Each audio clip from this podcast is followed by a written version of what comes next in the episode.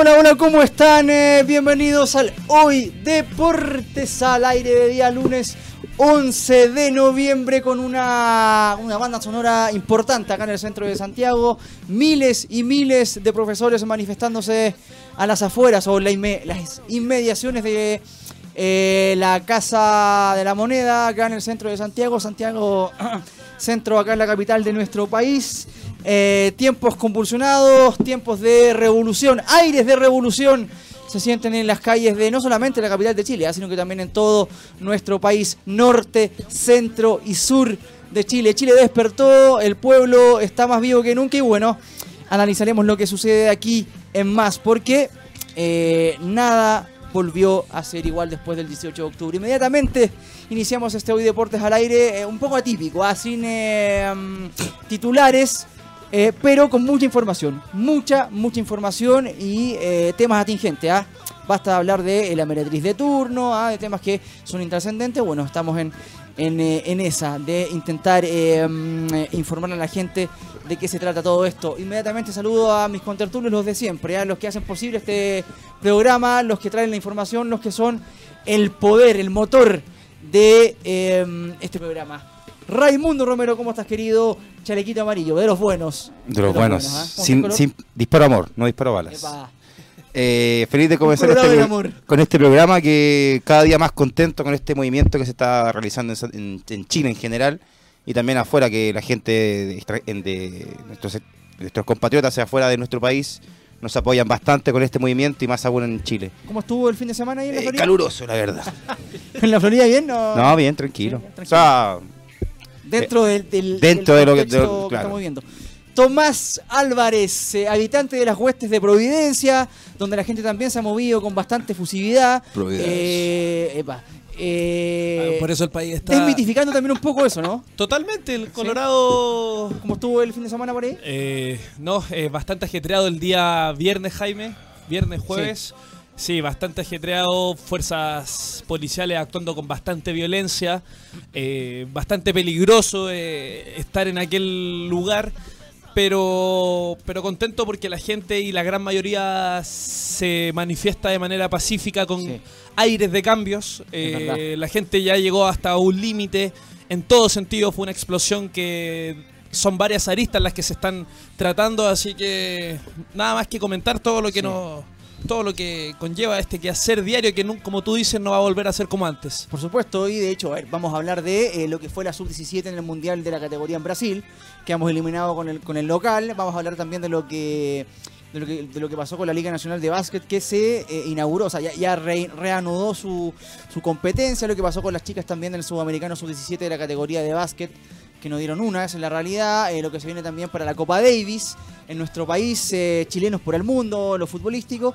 Y también vamos a hablar de eh, un tema que es contingente, ¿no? El tema del fútbol nacional.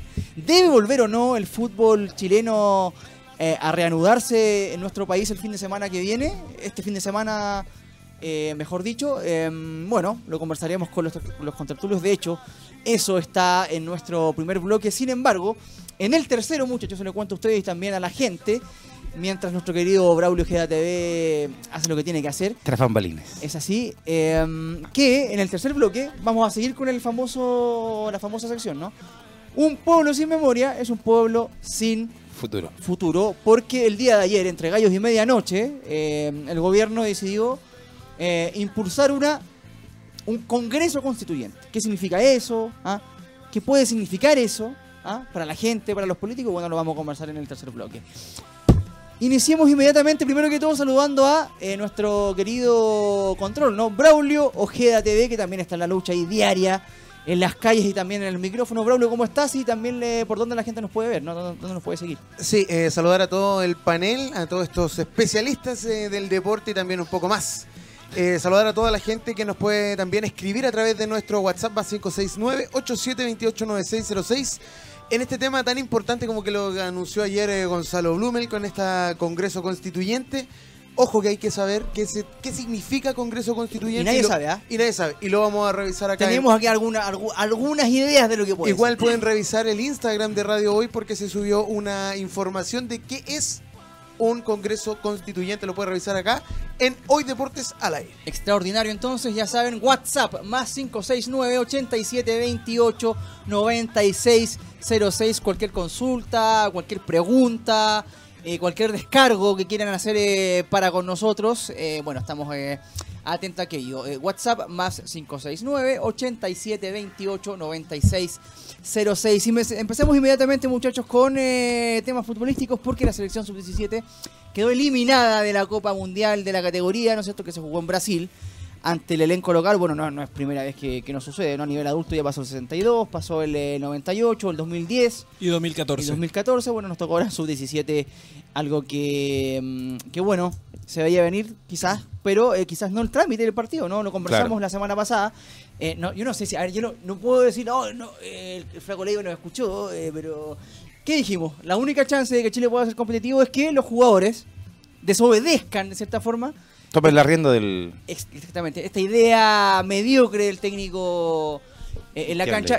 Y, antes de preguntarle su, la opinión respecto al partido, quiero eh, dar a conocer una cosa que me llamó la atención. ¿ah? En la previa del partido, del mismo, Cristian Leiva, el flaco, dice algo que me llamó la atención. Dice: Los jugadores eh, están mentalizados en que, pueden, en que pueden hacer historia. Dice: Los jugadores. Y, lo vi convencido de lo que digo. A mí, yo esto lo, lo pensé en la previa. Y, en una de esas los cabros, que le dijeron, ¿sabe qué, profesor? Venga un poquito, queremos hablar con usted, nosotros creemos que estamos para más que salir a, esperar los partidos.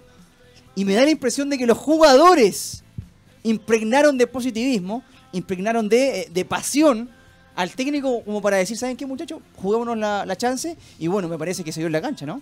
Sí, eh, claramente las indicaciones no fueron eh, las de salir a, rebatir o, a atacar a Brasil, porque recordemos que Chile se vio en desventaja desde los primeros 10 minutos, se le anuló un gol a, dudoso a, Brasil, y hasta ese momento Chile era el mismo de, todo el, Mundial. El 2 a 0 era para, no, pero hasta, 6-0. Pero hasta, ese momento era como Cristian Leiva había parado el equipo, esperando pasivamente al rival.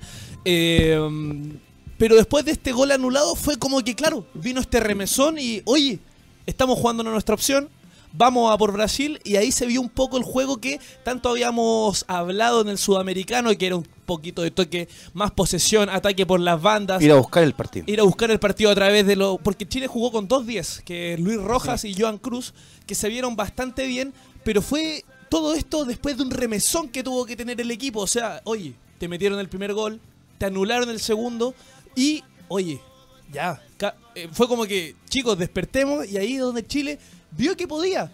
Mm. Pero en todo momento, y es una apreciación personal, sentí que el equipo nunca creyó en el triunfo. Lamentablemente. Nunca creyó en que realmente podía eliminar a, Brasil, teniendo las armas, teniendo con qué. Entonces, yo creo que viene, y coincido con ustedes, de parte de la dirección técnica, una orden que no iba a con los jugadores. Los jugadores requerían otra cosa, están en una edad de ir hacia adelante porque estamos en etapas formativas, pero eh, se les veía que tenían órdenes de esperar. Sí, eh, es que lo que pasa es que igual es un cambio. ¿Sabes por qué? Porque mira, jugaba eh, Pizarro, ¿no es cierto? Que es el que comete el error para el, el 3 a 2. Bueno, no quiero decir nada. Pero dígalo, dígalo. Pizarro y sacó a Pérez. Y sacó también al chico, al, a, Danilo Díaz. a Danilo Díaz. Y puso dos enganches, como decís tú, claro. Ahí hay un cambio ya. O sea, el, el em, Carita de Vieja Luis Rojas, ayudaba un poquito más a, en, la refriega a, Pizarro, queda un poquito más suelto Cruz, y dejó arriba a Kenan Sepúlveda por izquierda, a Tapia por derecha y al monito, al monito Aravena que evidentemente estaba, más encima tenemos mala suerte que estaba mal físicamente, se notaba que mal, estaba físicamente, mal físicamente, mundial ingrato también para, Aravena, que tuvo el 3 a 2, ojo. Tuvo el 3 a 2, pero mira, lo único que yo le puedo criticar en este caso a, Leiva es que Kenan Sepúlveda no sé, no sé tan bien explicable. Esa era la, ocupaba Alexander Oroz. Porque Oroz era mucho más ofensivo, entonces. totalmente. Ahí quiso mantener la famosa banda, ¿no? Bueno, démosle una. Ahora, me parece que en el 2 a 1 Chile estaba bien plantado, digamos, lo, pudo ganar, los brasileños estaban completamente maniatados, y el mal endémico de nuestro fútbol, pues viejo. O sea, el 3 a 2 es un partido de otro, de otro es un gol de otro partido, o sea, un pencazo de 30 metros, ¿ah? Eh, al ángulo, nada que hacer para fierro, y fuiste, digamos. Esto, esto lo vi toda mi vida, viejo. O sea, siendo superior a Brasil desde lo anímico, no tanto de lo futbolístico, te la doy Tomás, pero sí desde lo anímico. O sea, estamos ganando 2-1, estamos plantados, bueno, nos empataron en el segundo tiempo, finalizando el primer tiempo. Pero estaba ahí, estaba para irse a penales, ¿no? Y sale el zambombazo. Y un zambombazo de la nada, o sea, es una cosa que no... Pero se sentía, se sentía que, que Chile que fue, igualmente fueron jugadas puntuales las de Chile. Yo, mira, yo estoy en una parada de que a esta edad no se le puede exigir tales resultados, pero sí un estilo de juego. Mm. Sí un estilo de juego. Porque, claro, y ahí traspasamos más allá de lo que significa el estilo de juego del fútbol chileno, porque claro, en un momento cuando vino todo lo de Bielsa, San Paoli, todas las selecciones menores estaban intentando a través de sus selecciones menores también implantar un juego ofensivo. Yo creo que hoy en día desde la selección adulta hasta las selecciones menores, se está planteando un juego totalmente diferente al que el futbolista chileno siente. Entonces estos chicos claramente se sienten incómodos como se vieron todo el mundial. Porque están acostumbrados a otra cosa, se criaron con otra metodología de juego, con la idea de ir a atacar y en este mundial hicieron todo lo contrario. Entonces, yo creo, más allá de los resultados, Jaime, que pueda conseguir la selección sub-17, que más allá son mundiales juveniles, no, no van a cambiar nada, es cómo tú afrontas el el desafío. Es como tú. La competencia, claro. Claro, como tú. Eh, ¿Cómo te paras en un mundial? ¿Cómo te paras frente a selecciones de mayor potencia? Lo complicado sería, como tú dices, es que hayan tomado la batuta ellos. Eh, y hayan intentado jugar mediante lo que ellos sentían y, y, no por lo que les decía el director técnico. Ahí estaríamos mal desde la base de que es elegir a un director técnico coherente con la idea de fútbol del país. Entonces, claro, empezar, em, yo quedo con más dudas que certezas después de este mundial porque no sé si los jugadores se rebelan o, o siguen direcciones, instrucciones técnicas. Sí. Bueno, no lo vamos a ver nunca. La realidad es que hubo un cambio, a mi juicio, por lo menos en el último partido, de, actitud. El equipo se paró un poquito más arriba y por ahí le salió. Ahora, eh, mira, en referencia a lo que estamos pasando como país, ¿no? Eh, claramente, eh, cuando se habla de la constitución, estamos hablando de una idea del cual no, nos sentimos parte, ¿no? ¿no? No hay adhesión. Y yo quiero hacer un paralelismo con respecto a esto y con lo que dice Tomás. La selección que fue campeón de América, el 2015, o sea, había una idea, y, y siempre hago lo había adhesión a la idea. O sea, el cuerpo técnico propuso algo, los jugadores adhirieron, el cuerpo, eh, el, demás cuerpo técnico adhirió, la clase dirigencial adhirió a la idea, y nosotros como, como eh, hinchas del fútbol, y los que no tampoco son, son tan futboleros, adhirieron a la idea. ¿Me entendieron o no? Ser protagonista, jugar con la pelota, ir a buscar los partidos, después los puedes ganar o perder, da lo mismo, pero ser protagonista de tu historia, ¿no? adherimos a la idea. Y si hubiésemos perdido la final, digo una cosa, la lloramos todos, pero nos hubiésemos sentido representados por eso, ¿o no? Por cómo jugaba. Bueno, eso es lo que buscamos a nivel país, ¿no? Que una constitución nos represente como ciudadanos de algo. Y es lo que está pasando con la selección ahora, que no nos representa la idea de Rueda, no nos representa la idea, nos representó la idea de Robles. Dos selección sub-20 tuvo y jugaban horrible y este tampoco nos representaba. Entonces, bueno.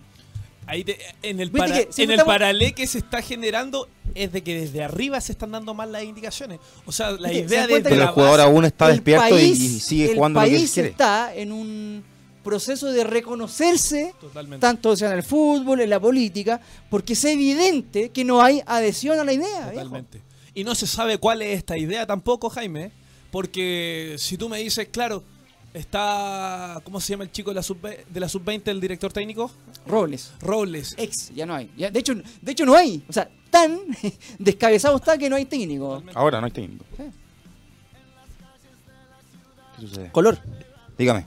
No, ¿qué, eh, tu, comentario del, partido. bueno, eh, a mí, a mí, a mi parecer, yo el, lunes pasado lo comenté, eh, dije que Chile sea penales.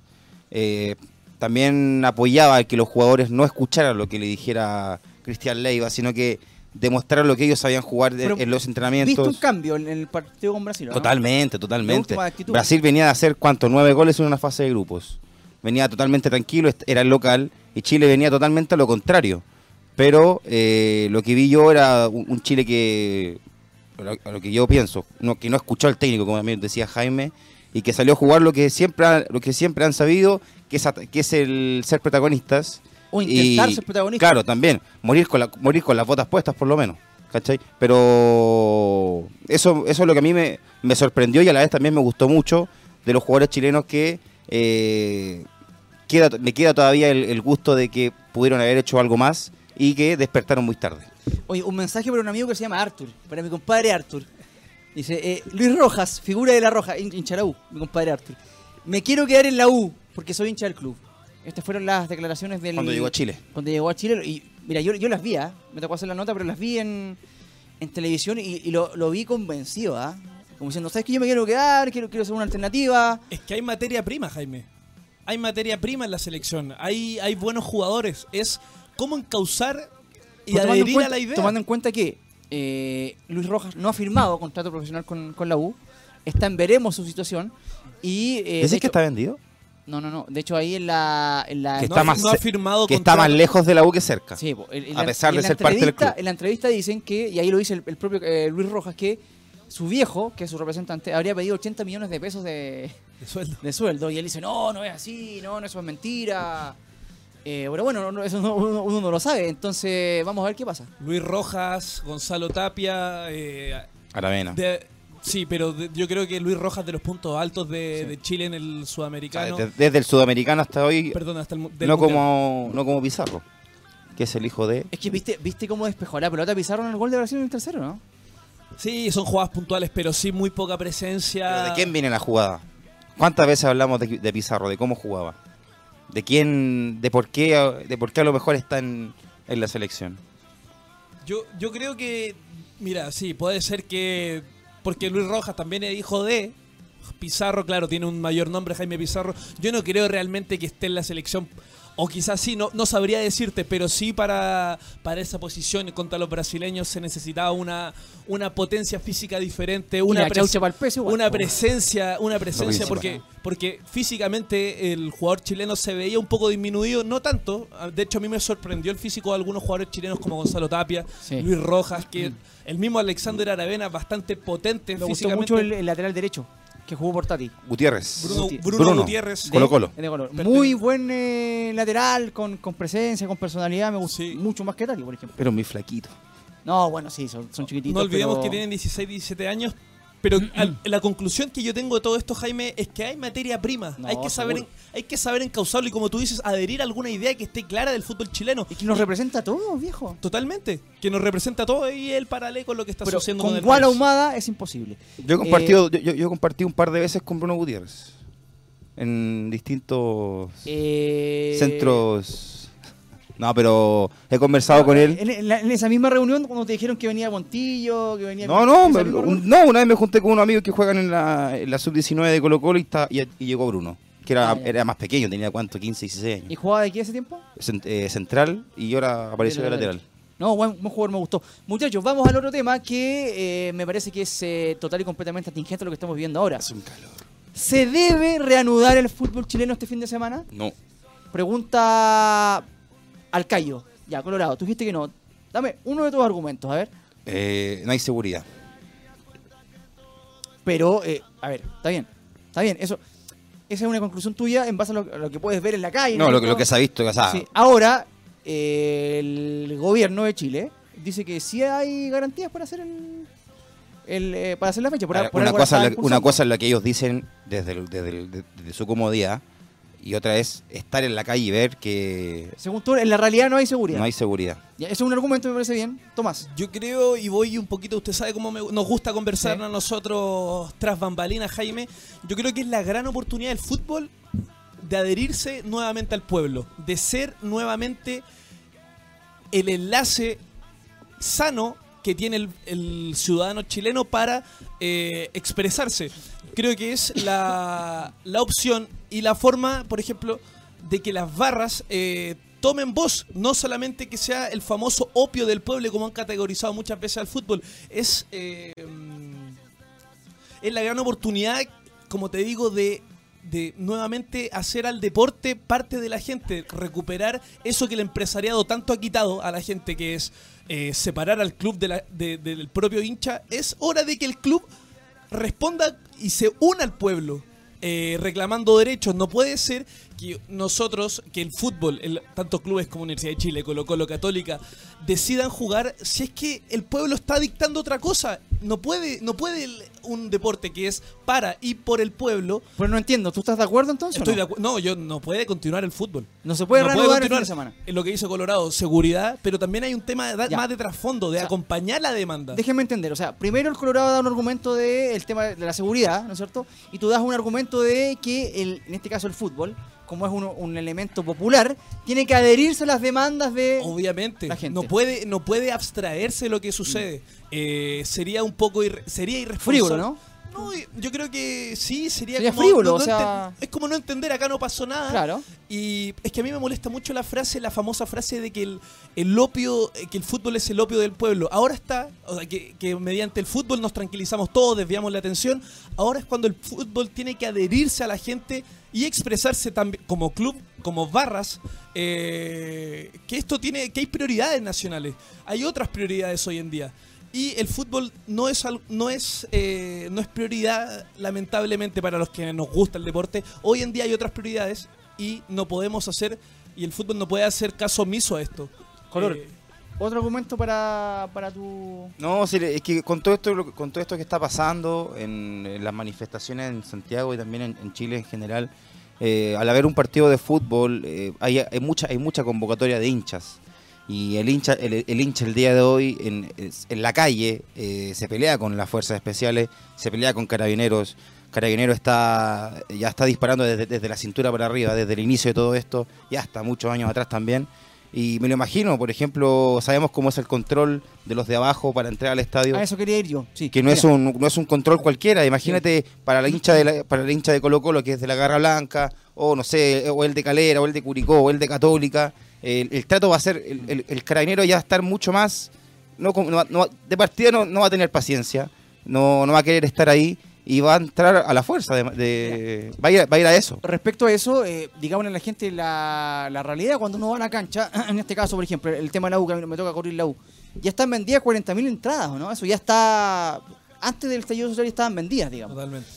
Van a ir 40.000 personas y está bueno que la gente sepa que cuando uno va a la cancha, existe siempre, siempre una tensa tranquilidad entre fuerzas especiales y el grupo fuerte de la barra.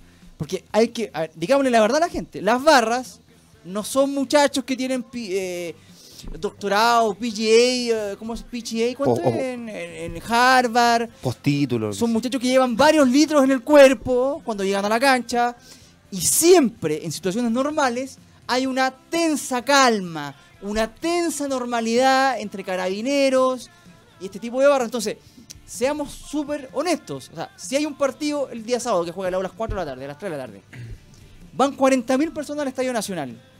Hay un piquete de carabineros esperando en la cancha, en los alrededores de la cancha. Y llegan estos grupos, la hinchada fuerte, digamos, a la cancha. Con todo lo que está pasando en este país, con pancartas, ¿ah? con eh, la mierda en el cuerpo, si quieres también. ¿Qué va a pasar? cuando se enfrenten ahí en la cancha. Pueden producirse cosas bastante feas, Jaime. Puede quedar la cagada, viejo, o la realidad. Entonces, es irresponsable. De parte del gobierno. De parte de las autoridades. Decir que están las condiciones hechas, porque, a ver, para empezar, se nota que en jamás en su vida han ido a la cancha. y están eh, mandando al frente, y aquí también Colorado, tú lo sabes mejor que yo que vas a la cancha a ver a Colo Colo, que van familias al, estadio, ¿ah? Totalmente. papá, mamá, dos, tres, cuatro hijos, la gente que viene del, ámbito popular eh, no tienen dos, tres hijos como eh, Pero cuatro, cinco. A mí, me, a mí me tocó un caso. ¿Qué va a pasar ahí? ¿Qué va a pasar ahí? ¿Quién se va a hacer? Porque a ver, si están haciendo, si están reventándole los ojos a los manifestantes que, van de forma pacífica en la calle. A sacar Imagínate a los hinchas. Imagínate a los hinchas si, los masacran. ¿Quién se hace cargo? De un eventual. No, y el accionar de carabineros en el estadio es bastante nefasto. Yo, estuve, yo estuve hace dos partidos de Copa Chile en el Monumental y hubo un hincha de Colo Colo arriba de la barra de Everton. Estuvo ah, desde el minuto 5 hasta el, hasta el final del, primer tiempo, hasta que el árbitro paró, como hasta los 40.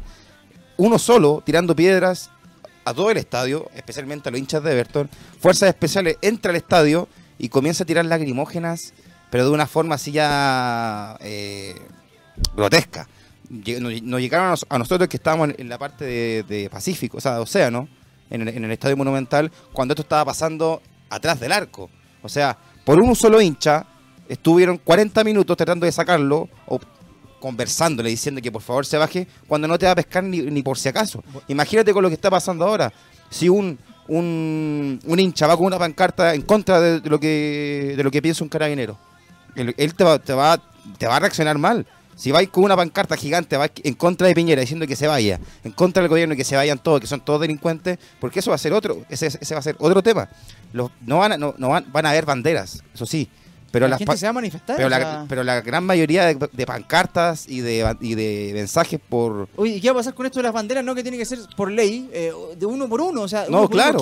bueno, pero ahí, ahí ves tú las ganas del gobierno de desviar a través del deporte. Es que es que ese es el tema. Eh, Claramente. porque si tú ves que la. Mira, primero, una vocera de gobierno la pasan a ministra de Deportes y esta ministra de Deportes confirma una final de y lo primero que hace es confirmar la final de Copa Libertadores. Claro, ¿qué, sabe? ¿Qué sabe ella? después, con Mebol. Más allá de que sea ella, es confirmar es que dos días después, Conmebol, Conmebol los manda no, a No, a lo que voy yo es el, es el peso de la autoridad que tiene Cecilia Pérez actualmente en el, en el Ministerio del Deporte. Si la ministra, el primer día que asume y te dice, no se preocupen que, lo, que la final de la, Libertadores se va a hacer sí o sí, ya conversamos y todo. Es que yo voy a... Que era mentira.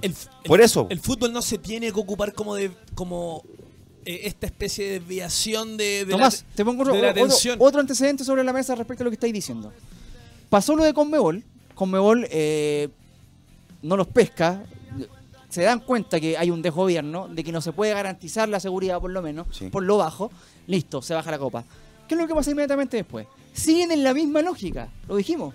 Se junta el gobierno con miembros de la NFP y deja de lado a los futbolistas que son los pero que son los principales actores de este pan y circo, si es que quieren eso, ¿no? Pan y circo. O sea, van soterradamente queriendo aparentar o generar un ambiente de normalidad en base al fútbol y los futbolistas le dicen, no, vos viejo, o sea, nos dejaste de lado de vuelta, nos quieren utilizar las pelotas, no hay fútbol y no hubo fútbol. Entonces, ahora van a seguir con lo mismo. A mi juicio, yo creo que si Cecilia Pérez quiere, ¿no es cierto? Cecilia Pérez como ministra no, ¿qué, peso tiene y ahora Sebastián para...? Moreno como presidente del NFP, quieren eh, armar o reanudar la fecha, están mandando a las familias, muchas familias que ya tienen la entrada a comprar, a un campo de batalla, viejo.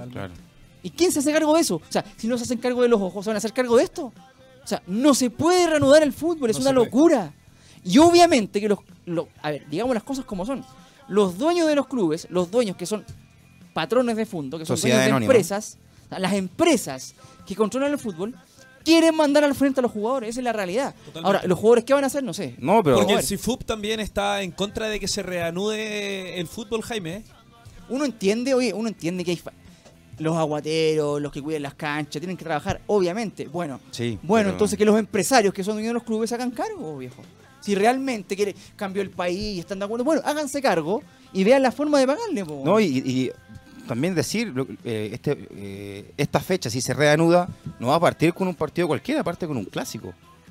Un partido, un partido de San Carlos de Apoquindo que... A propósito de lucha de clases, o sea, más encima. Más encima. Imagínate la gente de Colo Colo ahí arriba, que ¿cuántas entradas le van a dar? 200, 100 entradas. O sea, imagínate los chalecos amarillos arriba, esperando a los hinchos Colo Colo. Ahí voy a estar yo.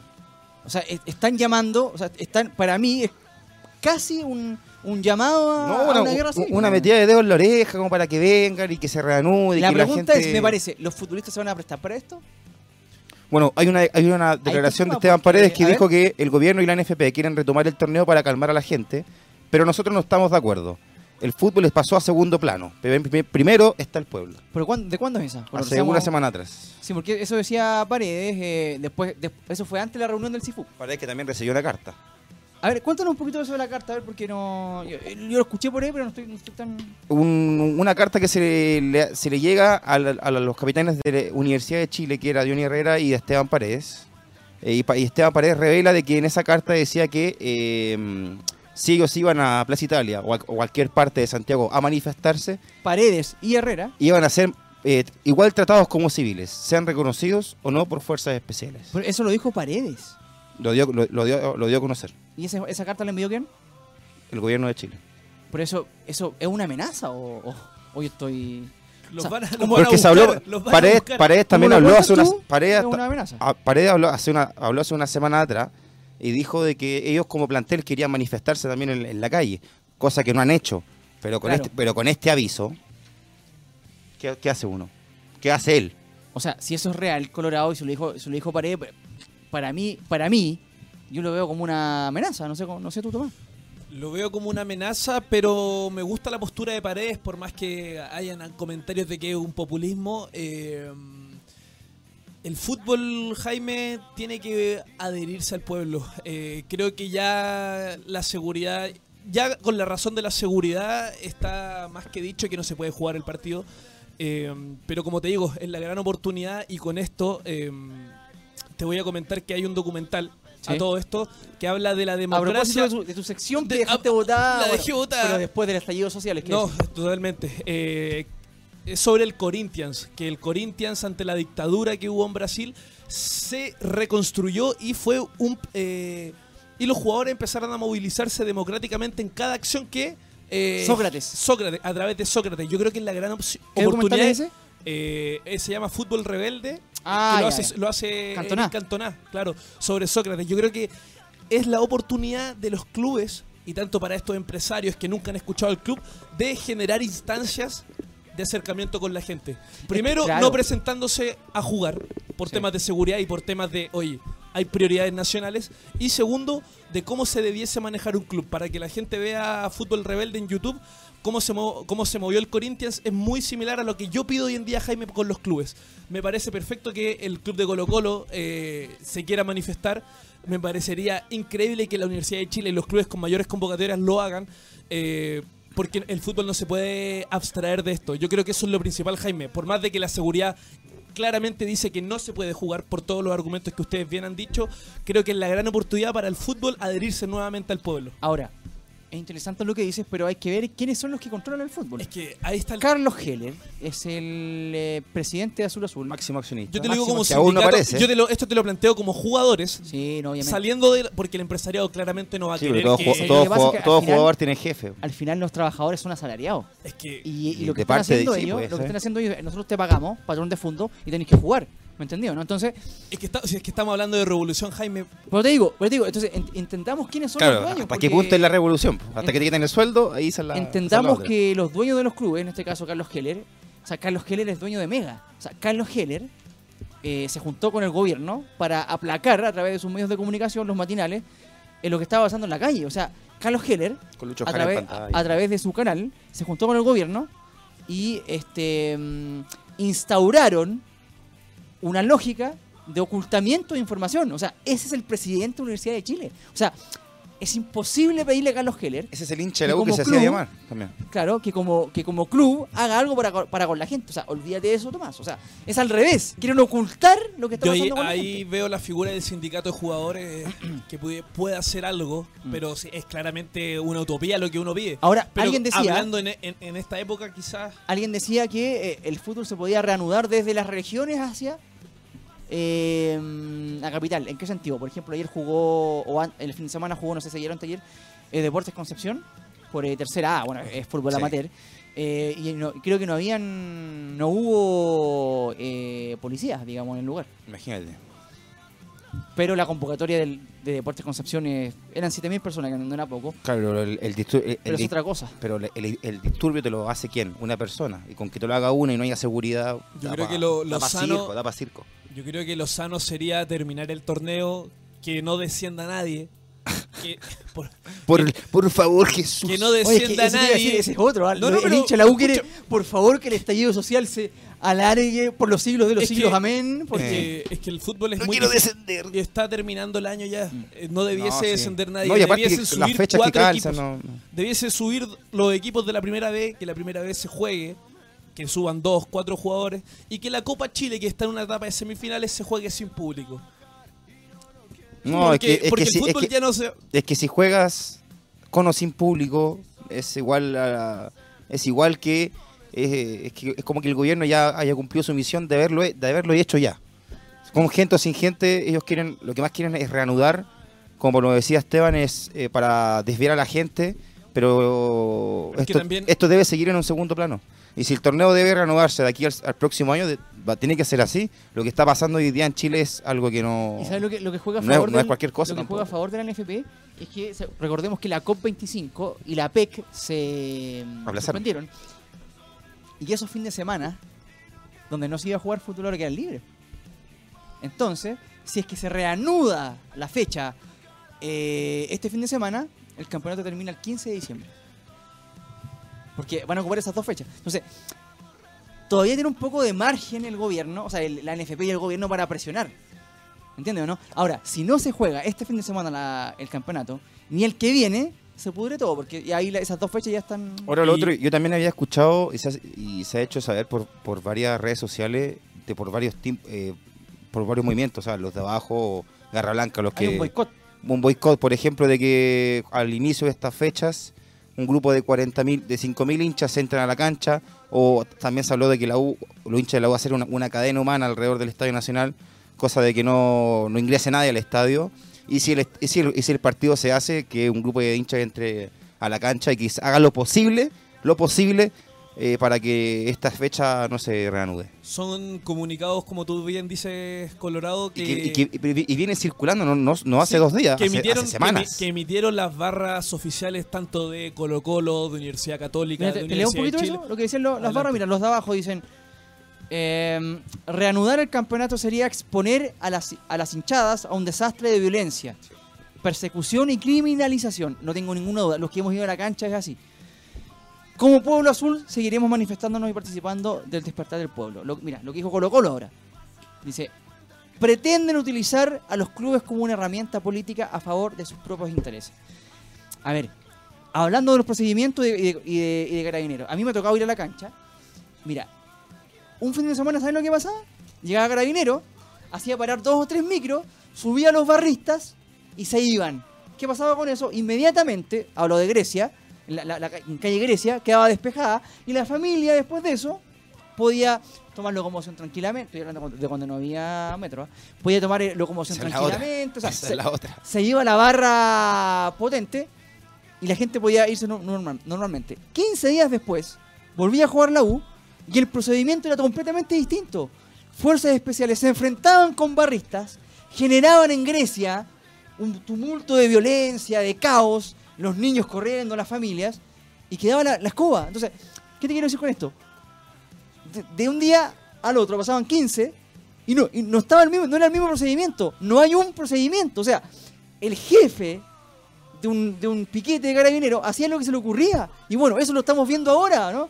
que los procedimientos valen callampa, ¿ah? que el hecho de eh, primero hay que conversar, hay que, eh, ¿cómo se llama?, disuadir y después disparar nada las pelotas, va Martino, y a los ojos. Entonces, mm. ¿Qué garantía te da la policía chilena, viejo? Entonces no se puede, definitivamente no se ni puede. Ni garantía, ni seguridad. Yo creo que estamos todos de acuerdo con eso y me parece una locura, un, desvarío, seguramente también eh, acorde con lo que está haciendo el y gobierno. También, y también que bueno por los tres que calzamos lo mismo, o sea, no... Independiente de eso, la, idea no es cansar, la idea... para, para, para, el show es mejor debatir. Pero no, claro, obviamente, no se puede. esto, me imagino me, parece No, y aparte que tampoco hay transporte. ¿Qué hay que hacer con Una parte eso también. No hay metro. Y, el, calor a las 4 de la tarde. Bueno. Te lo no, se pregunta a mí. en todo caso, muchachos, vamos a una pequeña pausa comercial. ¿ah? Interesante primer bloque. Hablamos de la sub-17, hablamos de, eh, claro, de que no se puede reanudar el fútbol chileno por lo menos en esta, en esta fecha o, este fin de semana que viene. Vamos a un pequeño corte comercial y volvemos con más deportes acá en el Hoy Deportes al Aire. Volvemos entonces al Hoy Deportes al Aire de día lunes 11 de noviembre se nos va el año, pero no así la esperanza. ¿ah? Y por ahí también eh, las ganas de seguir eh, adelante en un proceso que nos involucra absolutamente a todos, y no a un pequeño grupo del Congreso, no a un pequeño grupo de, personas que por ahí tienen el poder, sino que involucra a la gente, porque, bueno, la gente salió a, a pedir eso y es lo que hay que hacer. Y para eso, ¿no es cierto?, tenemos a precisamente una invitada que es parte del pueblo, ¿no? Andaba desaparecida. Andaba desaparecida, ¿no es cierto? Pero bueno, eh, no estaba muerta, andaba de parranda, decían, ¿no? No, no, no. María Elena Rudolfi, nuestro ya rostro de farmacias NOP a nivel nacional y mundial. Eh, María Elena, ¿cómo estás? ¿Estás un poquito perdida, no? ¿Cómo te ha tratado esto, la vida acá en Santiago estos días tan agitados? Eh, bien, bien dentro de todo. Eh, damos las gracias. Eh, el hecho de que nuestra farmacia es de productos naturales eh, está siempre, digamos, tratando de ayudar a todo el mundo con el tema salud y estamos obviamente con precios relativamente baratos también en productos, ayudando un poco al bolsillo de todos porque todo nos cuesta. Totalmente. Y, no, bien, gracias a Dios. y a propósito de esto, lo, hablábamos en off, ¿ah? eh, a propósito de, todo lo que ha pasado, una de las farmacias que no ha sido atacada, que no ha sido saqueada, precisamente porque la gente no es tonta, ¿no? La gente reconoce que son otras las instituciones que se han coludido, son otras las instituciones privadas que han eh, intentado mellar eh, las posibilidades económicas de, de los chilenos eh, no es formación, no. De hecho, como decías tú, eh, no han sufrido ningún saqueo, ¿no? No, gracias a Dios. Sí, de verdad que estamos Por algo es. por algo es. Estamos dedicados. Que la gente no, no, ataca este tipo de farmacias. y bueno, en referencia a lo mismo, tú siempre nos mm. traes, María Elena, productos acordes a la contingencia. Temáticos respecto a la, a la contingencia. Energía en este caso. En este, energía, este energía porque igual estamos finalizando el año, eh, todavía no concluye nada, así que estamos en... Hay que tener esta energía adicional y qué mejor que a través del mundo vegetal, eh, donde se obtienen de las distintas partes de los vegetales los beneficios. Por ejemplo, eh, no sé si han escuchado alguna vez el guaraná. Sí. Guaraná. Guaraná es un fruto, eh, digamos, rojo. Como bebida, digamos, ¿no? como... llamativo. Bueno, sí, también existe alguna bebida. Eh, ¿En Brasil le venden guaraná? Sí, eh, de nuestra, digamos, de acá de Latinoamérica. del sector, digamos, de la sí, zona. Sí, sectores más cálidos, sí. Uh, bueno, tipo tropical, ¿no? Con nuestros calores en realidad. ¿Tropicales? Así como lugares más sí, tropicales. tropicales, sí. Eh, bueno, Guaraná eh, lo tengo acá. Eh, Guaraná, nosotros lo tenemos en forma de cápsula, eh, concentradito, para que puedan disfrutar los beneficios de este fruto, que aporta eh, cafeína, pero en una cafeína que se va de un viaje. O sea, como me tomo la taza de café y me, dura, me durará unos 15, 20 minutos más después ya salen. No, acá no. El guaraná tiene la ventaja que contiene esta misma cafeína, pero esta cafeína se entrega en forma paulatina. Entonces te dura más horas mientras tú te la tomas. Y tiene dos ventajas. Una, eh, baja un poquito el deseo de comer.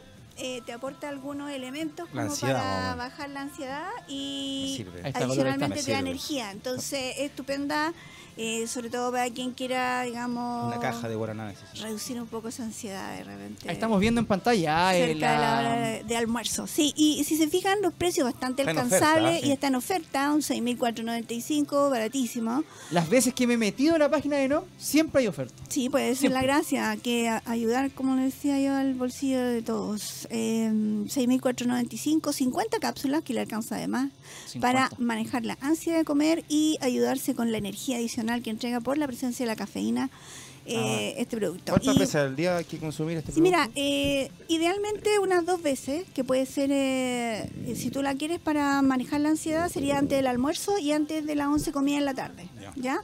Eh, si tú la quieres para dar energía porque vas a practicar alguna actividad física, como tú eres deportista, ¿cierto? y, quieres lucirte ahí, está ahí un poquito agotada porque como las, personas jóvenes tienen más vidas útiles del día. En el fondo, las 24 horas viven Bien, más horas del día.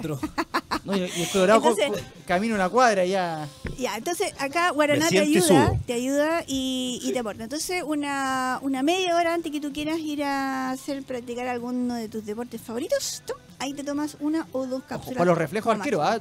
Necesitas un poco más de... no, se, nota, se nota. O sea, de hecho, bueno, también para gente que trabaja en oficinas y que de repente cabecea, eh, porque obviamente el calor, qué sé yo, bueno, ya. Bueno, no, y el calor es eh, fundamental porque te va agotando, pues, el calor te, va como quitando... Te quita un poco de vitalidad a nosotros que no estamos tan acostumbrados. Eh, entonces ahí una capsulita de guaraná, ah, despierta, ya listo. Así que pueden terminar la pega tranquilamente con la energía adicional de guaraná. Lo ideal por la mañana, ¿cierto?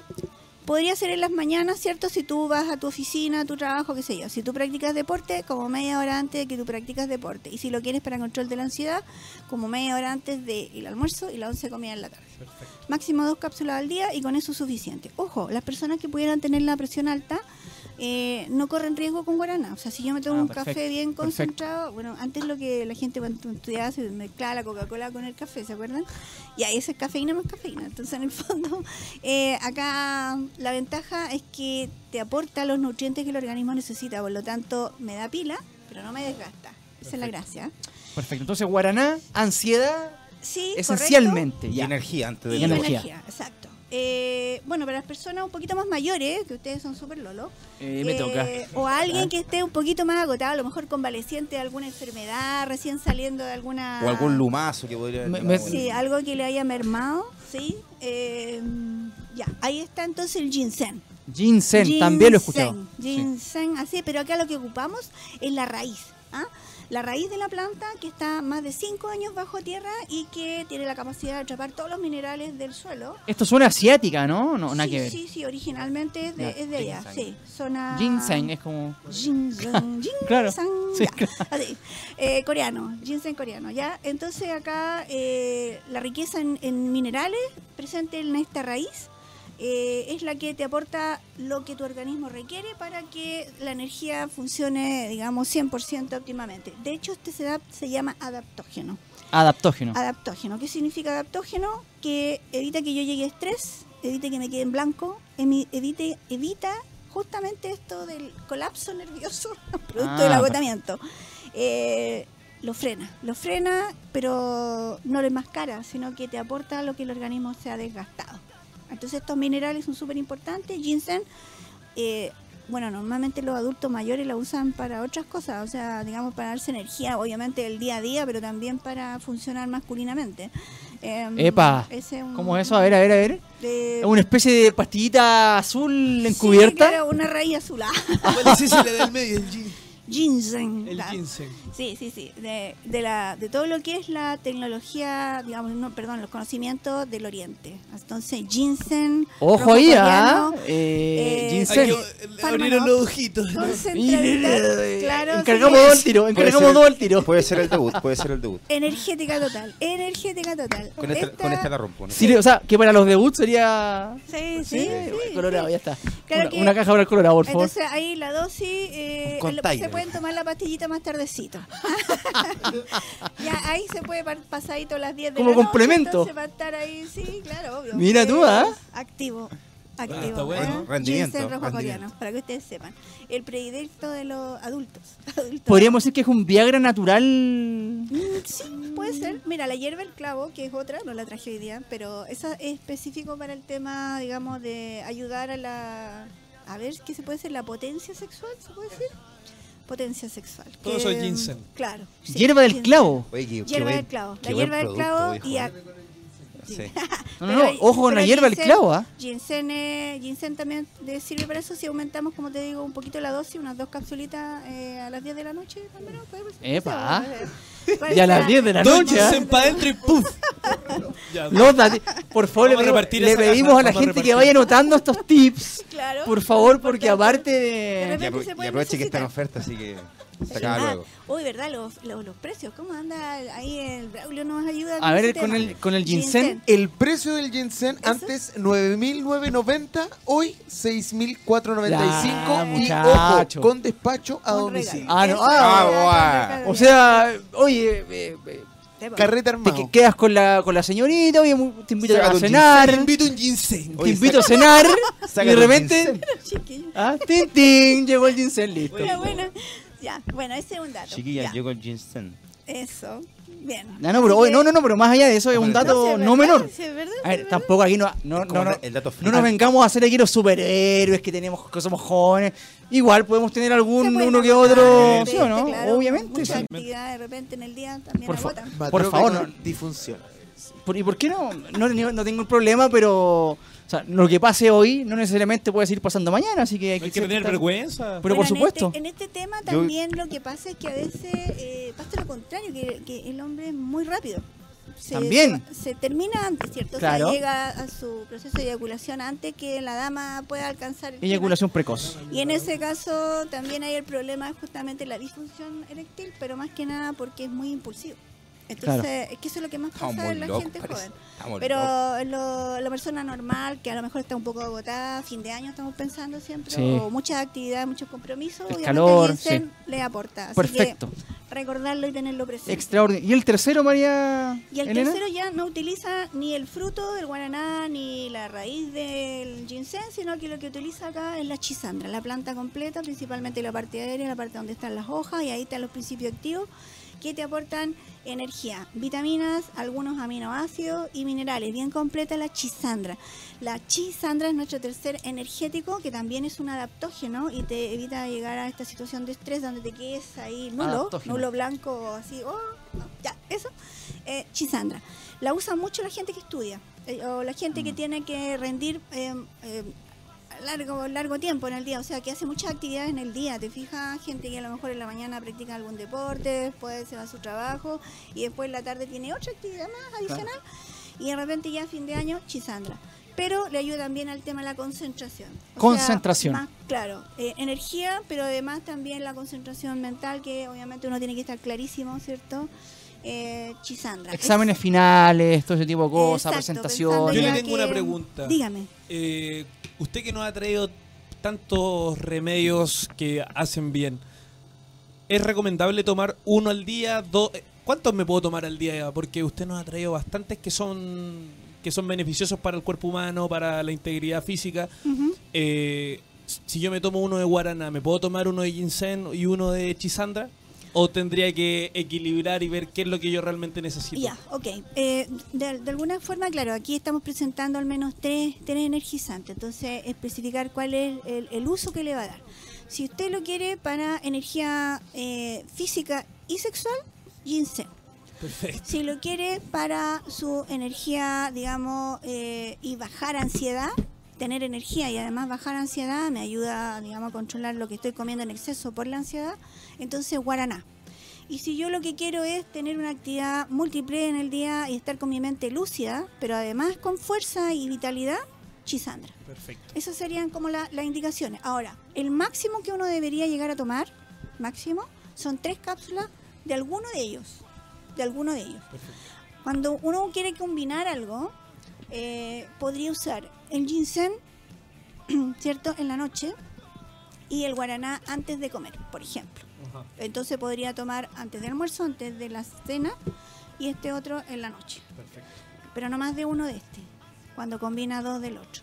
Ah, ya. No juntos. por el horario. Sí. ¿Y cuánto tiempo antes se toma el ginseng? eh, ah, ya. En la cena. Le quedó gustando Ya que estamos mínimo, mínimo media hora. Se echan el trago. Media hora, media hora, sí, sí. Perfecto, perfecto. Vamos a repartir ese. Te lo digo. Vamos a repartirlo en cápsulas iguales. Y como se fijan, todas las, todos vienen en presentación de, de, cápsulas, súper fácil de Linda presentación, ¿ah? ¿eh? 50 cápsulas, por lo cuanto la persona ya una vez que lo prueba sabe que es su elemento de ayuda para terminar bien el año, quedar bien. ¿ah? Entonces, lógico, eh, a un precio bastante bajo, razonable. razonable. ¿Cierto? Y teniendo en cuenta que nunca tienen que tomar más de tres cápsulas en el día. Perfecto. Eso. Así que muy buena tu pregunta. Gracias. Y eh, como siempre, un gran aporte.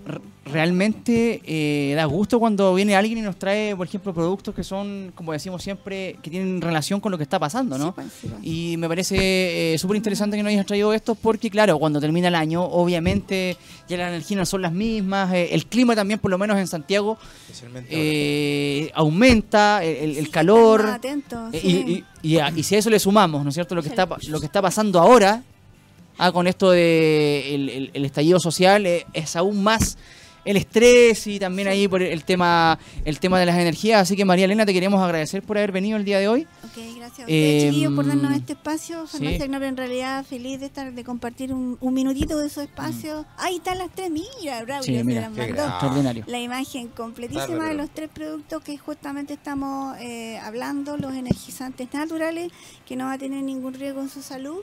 Eh, para las personas hipertensas ya muy mayores, eh, consultar, pero yo le, recomendaría la chisandra, que sería como más adecuado, adecuado para ellos. ¿Mm? Bueno, entonces la gente ya sabe, ¿ah? o sea, farmacias no, eh, hacemos el llamado de vuelta. Farmacia NOP eh, es una farmacia eh, que tiene esencialmente em, remedios naturistas, ¿no es cierto? Y no tiene nada que ver con eh, las grandes cadenas de farmacia que se han coludido por años y que han, hecho mierda la salud chilena, ¿no es cierto? Y que son cómplices, ¿no es cierto? también. 80% de ganancia en cada producto. Son cómplices también de este tema mental también que está en Chile, ¿no? Este, este problema de salud mental que, han hecho, eh, de cierta forma, naufragar la salud de nuestro país. No así Farmacia NOP, que está del otro lado de la, de la vereda, ¿no? Eh, remedios naturales, remedios al alcance del de, eh, el bolsillo de los chilenos y también remedios que apuntan a cosas que son eh, realmente necesarias, ¿no? Saludables también. Saludables, así que eso. Bueno, recordar que Farmacia Knop como empresa tiene más de 80 años en el mercado, son 70 locales los que están eh, al servicio de, quienes les gusta este, este grupo de productos y recordar también que nuestra base siempre ha sido la homeopatía. Eh, si bien es cierto, estos productos que trajimos hoy día no son medicamentos, son suplementos. Eh, porque son elementos que se aportan a la dieta para tener buena pueden ir paralelos a físico, claro, no son medicamentos eh, específicamente esto, pero sí los glóbulos que la gente ubica en la parte homeopática y las gotitas, esos sí son medicamentos y la verdad es que igual los glóbulos nunca han sido eh, de, lejos del bolsillo de nadie. Todo lo contrario, es simplemente acercarse a la farmacia. Tenemos nuestro fono de atención al cliente. También. El 605 100 100 y nuestro despacho, como decía Braulio, eh, gratis a, domicilio por sobre compras de 10 mil pesos o igual a 10 mil pesos, eh, llega gratis. Perfecto. ya saben. A lo largo de todo Chile, por si acaso no encuentran alguna sucursal cerca. Medio horita antes, muchachos, llaman a NOP y está. Seguro no. María Elena. Te quiero agradecer nuevamente por eh, haber eh, venido y te esperamos en 15 días más, ¿no? Si Dios quiere y así lo permite. Ojalá que estemos mucho mejor. Para finalizar, pequeña reflexión de todo lo que ha pasado. La gente realmente te quiere escuchar un poquito. ¿Qué te parece todo esto? Ay, hay una frase cuando uno va a misa, yo en realidad soy una mujer cristiana. Creyente. Eh, sí, y dice es justo y necesario. Mm. Y me parece que en este caso calza. calza. Mira. Sí, pues. Mira, mira. Aquí, aquí también hemos elevado una frase religiosa. ¿ah? Por sus actos los conoceréis. Me parece que son dos frases, mira, que son súper atingentes a lo que está pasando. Y mira qué mensaje nos deja María Elena. ¿ah? Te agradecemos y nos vemos en 15 días más. Es justo y necesario. vale. vale, vale. Chao. Vamos a una pequeña pausa, muchachos, y volvemos con el tercer bloque de Hoy Deportes al aire. Volvemos a Hoy Deportes al aire en su tercer bloque, 14 con 40 minutos de este día lunes 11 de noviembre del año 2019, donde todo cambió, muchachos, y como ya es una, bueno, no es un habitual, lo comenzamos la semana pasada, iniciamos una sección que es eh, para nosotros fundamental de aquí en más, ¿no? Porque habla de nosotros, habla de lo que está pasando y tiene como nombre Un pueblo sin memoria, Colorado. Es un pueblo sin futuro. Es así, es así porque queremos hablar de lo que está pasando. Eh, también tenemos alguna información ah, que, nos, que, nos, quedó ahí en el tintero respecto al básquet, respecto al tenis, pero la vamos a dar al final, del, del, bloque. Y bueno, vamos a hablar un poquito de lo que es esto, ¿no? Eh, eh, lo que está pasando en nuestro país. el día de ayer, por si mucha gente no se enteró, el gobierno de Chile, presidido por Sebastián Piñera aún, em, envió a su ministro del Interior, Gonzalo Blumel, Baby Bloomer le dicen. El mandado. Sí, lo mandaron entre gallos y medianoche, ¿ah? eso de las 10, 10 y media de la noche, 22, 30 horas, 23 horas. Cuando la gente descansa. Eh, curiosamente, ah, Radio ADN eh, sacó una cuña, una cuña es una declaración de precisamente de Blumel diciendo que el gobierno se abría a, una, a un congreso constituyente. Ni más ni menos. Congreso constituyente. Ahora, la primera suspicacia, ¿no es cierto?, es, a ver, ¿qué es lo que pide la gente en la calle? Entre muchas cosas, una nueva constitución. Una asamblea. ¿A través de qué? Una asamblea constituyente. Ahora, si tu gobierno, en este caso que estuvo siempre en contra de eso, decide, de cierta forma, dar eh, su brazo a torcer, lo lógico es que el presidente salga a través de una cadena nacional diciendo, ¿saben qué? Instauramos o queremos propiciar un eh, Congreso Constituyente. Sin embargo, fue entre gallos y medianoche, a través de un medio que no es masivo como es la radio, y a las diez y media de, la noche de un día domingo. Entonces, para empezar, ¿hay suspicacias o no? ¿Alguien podría pensar que hay suspicacias? O sea, por temas de horario y... ¿Y cómo lo hace? Por las formas, digo Y que el mensaje no lo dé el presidente, sino que el ministro... Después, mira, después nos centramos en lo que es una, un Congreso Constituyente, lo que está haciendo. Pero ¿no les parece raro habla más la hora, el día. de la nefasta estrategia comunicacional. Eso es. Totalmente, o sea. Del gobierno desde el, desde cuando. Desde el día uno. Desde el día uno, desde cuando en vez de hablar de los capuchas y hablar de reales cambios, lanzan leyes anti-capucha, anti-saqueos. Anti-barricada. Cuando desvías la atención de lo que realmente la gente reclama, no, esto que tú me hablas de Blumel es, más, es una más de las tantas de tantos errores estratégicos del gobierno. O sea, literalmente, entre gallos y medianoche, o sea, literal, mandando una información a través de una radio diciendo que es un congreso constituyente. y, una información potente, más Totalmente. O sea, que debiese ser de conocimiento público inmediato a una hora que todo esté no, Totalmente. No, Como típico mensaje, cuando 9 de la noche, antes de los, de los noticieros que son nacionales, Totalmente. Cadena Nacional, el mensaje del presidente dando este Congreso Constituyente. desde la vereda del presidente decir, ¿saben qué? Yo esta, esta jugada, aunque sea ambigua, diga con, Congreso Constituyente, mediáticamente juega a mi favor. Porque quedo como un rey. Ah, no, el presidente escuchó, aunque sea una, una metida de diuca en la boca nuevamente. Digo, aunque sea por 10 horas. De, las 10 de la noche hasta las 8 de la noche. De, la mañana. De última. No, no lo hacen. O sea, ¿Qué te hace entender eso? Que hay algo trucho. Y que las demandas o, el, o la gente que ha estado en la calle por esta gente no ha sido escuchada. Total, sigue no siendo escuchada. No sigue. Ahora, él dice Congreso Constituyente. ¿Qué será? Ahora. Yo no lo he escuchado, Jaime. un Congreso, porque no, no, ahondó más en eso. O sea, si nos vamos a lo literal, Congreso Constituyente, o sea, el Congreso actual. Va a ser la nueva constitución. La Va a instaurar las bases de una nueva constitución. O sea, de Van Rieselberghe, la que recibió una minuta de las pesqueras para hacer una ley a medida. Patricio Melero, que fue eh, eh, ¿cómo se cómplice activo de la dictadura. Iván Moreira, el raspado de la olla va a ser la nueva constitución. Navarro, Navarro que la primera que tiene, eh, anda colgado de, las bolas de Maduro, viejo. O sea, los que no quieren bajar la dieta parlamentaria van a, decir cómo se va a mover el país desde ahora en adelante. O sea, ¿es un chiste esto? ¿Estamos locos? ¿Qué está pasando? Es no entender nada, es no querer ver lo que está sucediendo, Jaime. Ahora, esto es una especulación, porque él dijo, Congreso Constituyente, nada más. Pero la cuña, ¿cuál es, Jaime? Esa, un Congreso Constituyente. Va a haber una, y con certeza y seguridad. Ni siquiera con contrapregunta, él lo dijo y, lo dejó, y dejó el mensaje nomás. Esta, esta declaración fue después que el gobierno, Piñera y sus ministros se juntara con Chile Vamos, que es parte de su sector, ¿no es cierto? Y que yo calculo que le dijeron, ¿saben qué? Tengo un poco de cordura, eh, presidente, y diga algo respecto a lo que está pasando, porque hasta ahora, como decías tú, Tomás, eran solamente medidas de, represivas y, sigue, y, eh, y, medidas que le seguían dando más cabida al actuar negligente, amateur y nefasto de carabinero. Totalmente. Entonces, bueno, ahora, uno podría también especular y decir un nuevo Congreso Constituyente. Ahora, si tú me dices nuevo Congreso, la palabra nuevo no existe, pero pongamos que hubiese existido. Ahí yo hubiese pensado, a ver, ah, nuevo Congreso, o sea, quieren sacar el Congreso que está diputados y senados fuera y que, que se vayan todos y que lleguen nuevos, nuevos este, asambleístas? ¿A eso se refiere? Tampoco lo sabemos. Ni idea. Porque la palabra no está. Y asamblea constituyente, o sea, completamente fuera. fuera. Ahora, hoy en la mañana el señor Andrés Alamán, ¿cierto? Que es un ser humano de RN, ¿sabe lo que dice? No estoy a favor de una asamblea constituyente. O sea, el partido del orden inmediatamente sale a aclarar estos dichos del gobierno diciendo que no están a favor de una, asamblea constituyente. No está, o sea, se están protegiendo. O sea, ahora, curiosamente, eh, el señor Alamán era de los que se oponía a la ley de divorcio. Salió la ley y fue el primero que se divorció. pues es un pequeño detalle a propósito de, de, las incongruencias y a propósito de, la... Pan y circo, dicen por ahí. Del pan y circo y, de, y de, que nos quieren ver la cara, ¿o no? Es una vergüenza. O sea, el que, el, que, el que dijo en su momento, estoy en contra de la ley de divorcio, sale la ley de divorcio y se divorcia. Ahora, es el mismo que ahora dice que no está a favor, que está en contra de una asamblea constituyente. O sea, ¿qué nos dice la historia?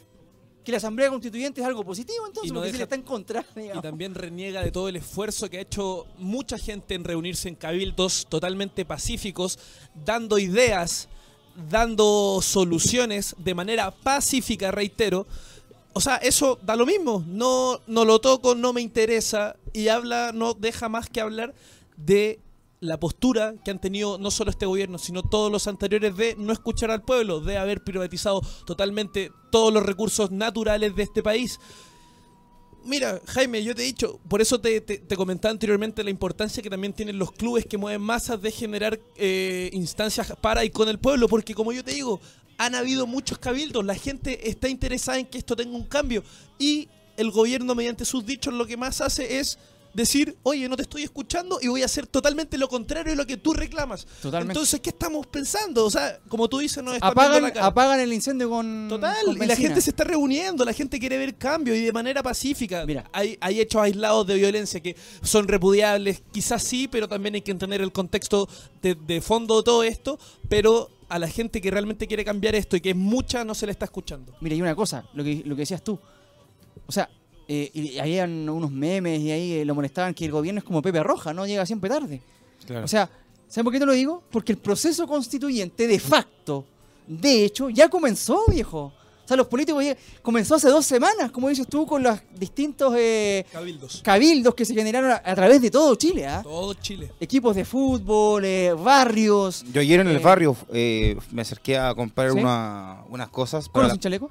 No, con chaleco y con pistola. No, no, pero mucha gente reunida donde a cuadras de mi casa hay una cancha de fútbol de cemento y la, mucha gente, mucha gente del barrio de ahí de los edificios, afuera de la cancha, con mesa, con megáfonos, con micrófonos, varios niños. Organizándose. Organizándose y, dando ideas, lluvias de ideas, acá para, hacer el cambio y dar Totalmente. La, presión. Date cuenta, o sea, el proceso constituyente a través de las asambleas ciudadanas ya comenzó hace dos semanas. Comenzó. Y llega tarde el gobierno, dos semanas atrasado. O sea, llega tarde dos semanas y te pone esto, una, un congreso constituyente. O sea, son algo que nunca se había escuchado. Es un chiste esto. El lugar donde se drogan tal vez las mayores iniciativas que podría haber tenido cualquier eh, político realmente bueno, ahí se deroga todo, ahí se elimina todo y vamos a dejarle la responsabilidad a ellos. O sea, es una... Es... O sea, aún así siguen siguen tirando para su lado porque si la, toda la gente te pide una asamblea constituyente, te pide una, una nueva constitución, llega este, este mandado y te dice, no, vamos a hacer un congreso cosa que nadie ha pedido. O sea, algo, te va a cambiar para que dejes de alegar, pero va a seguir siendo el No, y te van a meter y te van a meter otra vez. La diuca hasta la 3. Otra vez. pero déjame que te lo diga así. Te lo van a cambiar, pero detrás va a ser que la, misma regla, la mismo, el mismo fondo de todo esto va a seguir siendo para ellos. Y es lo que hay que cambiar, como tú dices, Colorado, el fondo. Y eso es lo que la gente está, está queriendo. Yo creo que con esto que, que nombra Blumel y más que nada el gobierno, es reírse un poco de, la inteligencia, del raciocinio que pueda tener un pueblo. O sea, pero si, mira, si, yo no pesco al pueblo que está exigiendo cambios desde las raíces, es porque en verdad no me interesa. La gente lo que pide no me interesa. Es participar en las decisiones de este nuevo país. Ser participar y que la, y que la opinión sea vinculante. escuchen. Y los políticos te dicen que no, que el Congreso van a ser la nueva, si quieren nueva constitución lo va a hacer el Congreso. Este Congreso, Congreso de los Van Rieselberghe, de los Navarro, de los Meleno, de los Gisacort, de los Hoffman, o sea, eso que, o sea, es una burla y bueno, está claro, estamos claros que esto va a seguir con más fuerza, ¿no? De hecho, como lo decíamos en, cuando comenzamos el programa de hoy, eh, hay cientos de miles en este momento de profesores que están eh, protestando por, su, por sus derechos en, a las afueras de la moneda o en los alrededores de la moneda. Lo que le quedan de derechos. Y mañana se viene un paro del eh, sector público que es feroz. ¿ah? Así que, y el jueves, eh, el aniversario de la muerte de Catrillanca. Ahí nomás te la dejo, digamos, como para ir, para ir afirmando. Y lo que conversábamos en la previa, el tema de los chalecos amarillos que comenzó en Francia. Ojo, digámosle a la gente, los chalecos amarillos comenzaron en Francia y lo comenzaron gente como nosotros, de clase media, hacia abajo, ¿ah? que eh, veían cómo los grandes, la oligarquía francesa eh, no accedía a grandes, este, mm, eh, el tema de los impuestos, que todo lo pagaban ellos, que el costo de la vida subía, y bueno, decidieron ponerse un chaleco amarillo como para distinguirse.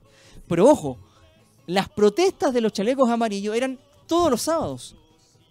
O sea, las reuniones, ¿ah? lo que se acordaba era juntarse los días sábados y eh, a manifestar lo que querían. Acá en Chile llevamos tres semanas, esta es la cuarta que estamos iniciando, prácticamente todos los días. ¿ah? O sea, date cuenta. Esto es un hecho realmente histórico, a nivel mundial.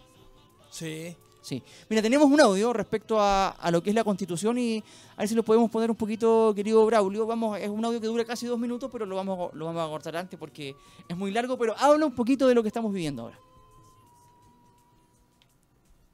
Y entonces hay una un segundo concepto de constitución que es importante, que es el único que importa ahora. El otro yo creo que es secundario. En este segundo sentido, la constitución constituye, y eso explica su nombre, de hecho. ¿no? Y entonces uno tendría que preguntarse, ¿qué es lo que constituye la constitución? Y la respuesta es, la constitución constituye lo político, o la política, la política institucional. ¿no? Crea órganos, procedimientos, habilitaciones, los fines que debe perseguir el poder, eh, limitaciones, las cosas que no puede hacer, etc. Entonces, cuando ahora decimos que Chile necesita una nueva constitución, lo que uno está diciendo es, Chile necesita una política distinta. Y yo creo que si uno habla no de la constitución, sino de la política y por qué es necesaria una nueva, yo creo que es harto más fácil entender. ¿no? que los chilenos están, la verdad, hasta la coronilla con la política que llevamos 30 años, ah, bajo la cual llevamos 30 años viviendo. Y una política distinta es una constitución distinta, porque la constitución es ese conjunto de decisiones fundamentales sobre cómo es la política. Y eso es lo que tenía que cambiar. La, constitución buscaba una política incapaz. Ese es la, el sentido original. Ahí está, o sea, eh, estábamos escuchando a Fernando Atria, él es eh, abogado constitucionalista de la Universidad de Chile y está clarísimo, o sea, una nueva constitución es lo que decíamos en, un principio, es eh, adherir a una idea distinta. Y esa idea, a ver, nosotros, digamos las cosas como son, no podemos vivir en la anarquía, viejo. O sea, obviamente van a haber políticos y tiene que haber un sonado, ojalá unicameral. Pero toda esa clase que está podrida tiene que salirse, viejo. Tienen que venir, venir nueva gente. Y esa gente, como lo decíamos la semana pasada, por eso es la revolución de Chile. Esta, viene de abajo por arriba. O sea, ya no podemos permitir que, como, como quieren decir con una, un congreso constituyente, las reglas nazcan de arriba para abajo. No, es de abajo para arriba. Y el proceso constituyente, como decías tú bien, Tomás, ya comenzó hace dos semanas. Tienen que entenderlo. O sea, una nueva política, ¿ah? una política distinta, una, una, política, una política. Que yo diga, ¿saben qué? Yo confío en esta persona de que está cumpliendo la constitución que todos nosotros hicimos. ¿ah? Y cuando ese político ¿ah? reciba, por ejemplo, una minuta de alguna pesquera para impulsar una ley, el pueblo diga, no, esto es anticonstitucional y salga a la calle de vuelta a pedirle que se vaya. Porque ahora la señora Van Rieselbergue, que salen todos los matinales, sigue ejerciendo. Y, todos vimos los mails que le mandaron a la pesquera y no pasa nada, ¿me entendió? ¿no? Entonces, bueno, si queremos una nueva constitución, queremos una nueva idea. Y si queremos adherir a esa idea, bueno, hagan, que no hagan caso a nosotros, ¿no? Faltan líderes. Yo creo que el cambio ya se inició, como tú decías, con esto de que la gente ya se reúna. Eh, ahora hay que ver los líderes que, van a empezar a salir y que van a empezar a representarnos, porque ya no van a ser ya esto va a cambiar. El que quiera entrar a política ya va a tener una responsabilidad totalmente diferente a la que estos viejos han tenido y se han eh, burlado durante tantos años. Eh, que exista regulación para carabineros. y la regulación, va a ser de, y de la gente, ¿ah? Porque la política es de servicio público. O sea, tú no, hoy en día se está dando la política para ganar dinero, para tener más poder del que se tiene.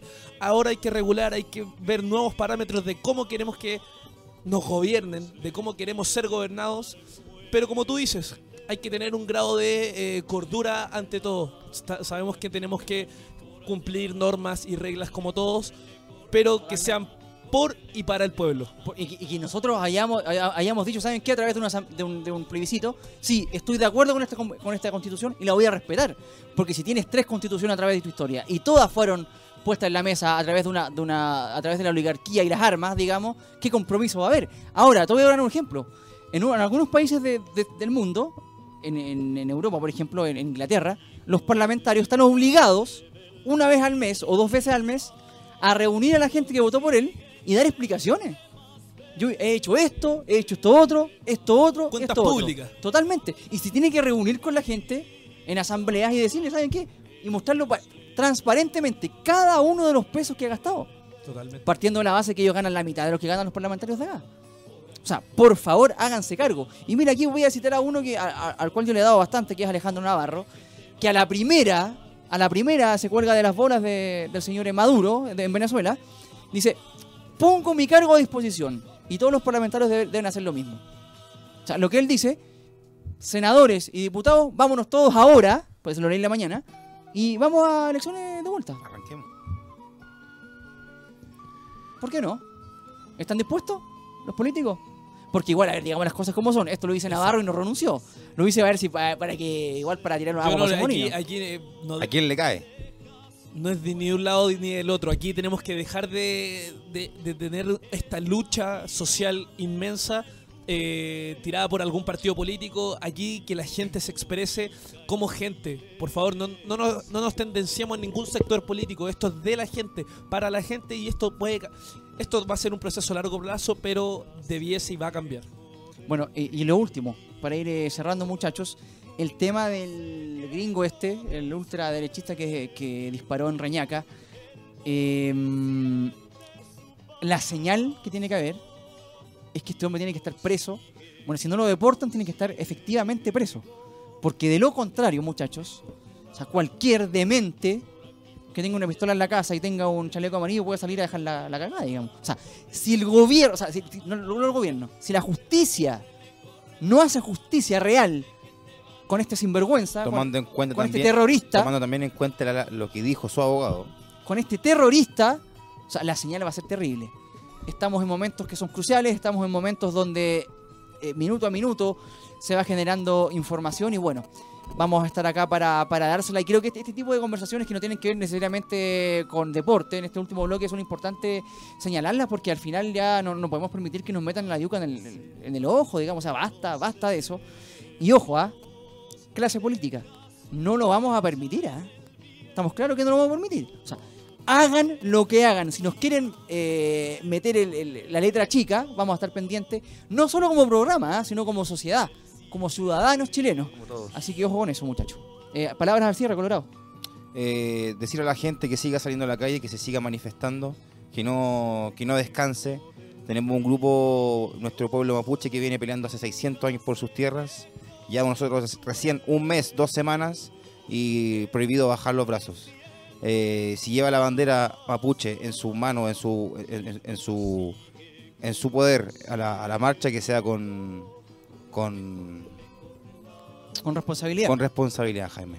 Es verdad. Así que eso, eh, hemos comunicado a la gente que siga luchando, que si ve sufrir a, su, a sus papás día a día tras día, levantándose 5 de la mañana, llegar a las 12 de la noche, si todos los días, y quieren un cambio, háganlo. Y también también por ustedes que somos los más jóvenes, por nuestros hijos, sobrinos, en fin. Tomás. Que la gente siga teniendo la iniciativa de, estos cabildos que me parece fantástico. La gente tiene que reunirse, hay que hacer sociedad, hay que juntarnos, hay que conocernos, hay que el otro te tiene que importar. Eh, mientras nos importe el otro, uno mismo va a estar mejor. Eh, nada más que continuar con, estos cambios. La política ya está evidenciada, ya no tiene con qué defenderse. Eh, no queda más que esperar cambios que y por, para suerte de ellos, por favor, que escuchen al pueblo. Los únicos perjudicados van a ser ellos de lo que ya están. Así que buena semana para todos eh, marchen con, pacíficamente lo que más puedan. Eh, y los que no lo hacen pacíficamente, yo creo que es lo que la ola tiró. Eh, fue gente olvidada, fue gente que no tuvo Sería bueno preguntarle por qué lo hacen, ¿ah? No, no, es gente que, no, que, que, careció de cosas que otros tuvieron. Entonces, hay que son temas de análisis, Jaime. Perfecto. Bueno, entonces el mensaje de los muchachos, yo lo único que les digo es que cuidado, cuidado con los lobos con piel de oveja. Ojo con eso. Nada más que eso. Y nada, eh, este, rememorar una frase de un gran dirigente deportivo. ¿eh?